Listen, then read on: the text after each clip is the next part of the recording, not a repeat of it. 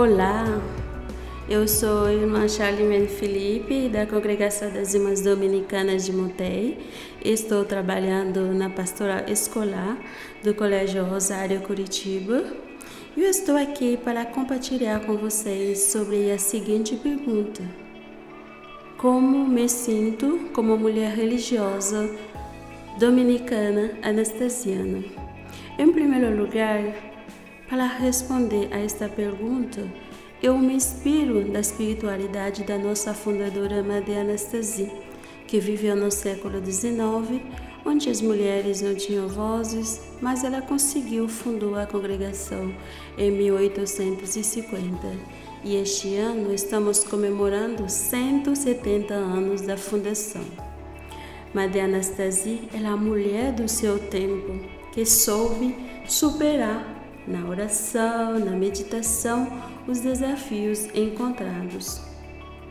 E em segundo lugar, é bom ressaltar que uma religiosa é uma mulher como qualquer mulher, que possui os órgãos da mulher, uma mulher que se cuida, que tem sua beleza, sua sensibilidade, que carrega uh, sua história de vida.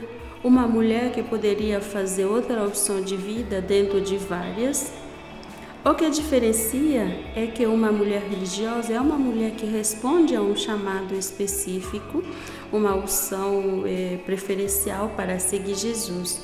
É uma mulher normal dentro de muitas e foi escolhida para uma missão extraordinária. Por exemplo, a Maria foi escolhida dentro de muitas mulheres para ser a mãe de Jesus. Em terceiro lugar, os motivos da minha integração na Congregação das Irmãs Dominicanas de Montei, eu fui chamada para ser religiosa e toda a vocação é em vista da missão, para anunciar a boa nova às pessoas. E estou consciente do meu chamado. Desde 2006 que estou na congregação e eu sei, eu sei porque estou. Essa consciência e clareza que é a razão da minha alegria de servir.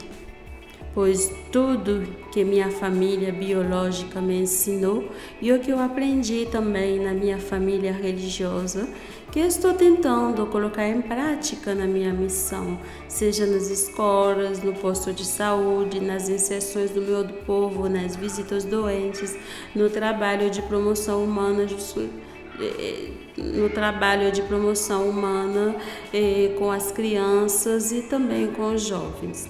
Então, ser mulher religiosa não quer dizer que não encontra dificuldade ao decorrer da missão. O mais importante é saber superar esses desafios e eles transformam em aprendizagem.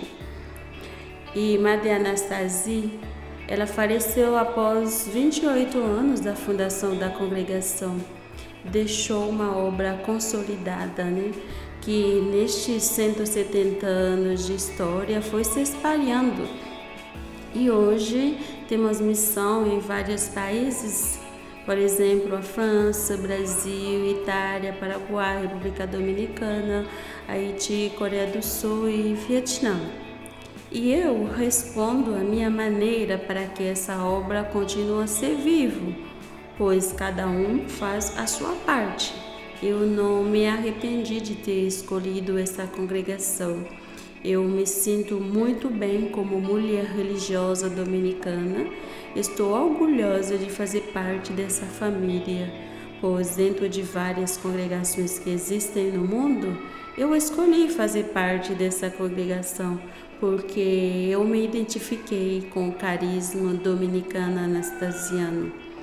Então, que estes 170 anos da congregação e 800 anos da morte de São Domingos fortalecem a nossa coragem, a confiança na vida, na fraternidade, na missão, em Deus, na certeza de que Maria Anastasia e São Domingos estão sempre conosco. Da cabeça aos pés eu quero ser, aleluia. Aleluia.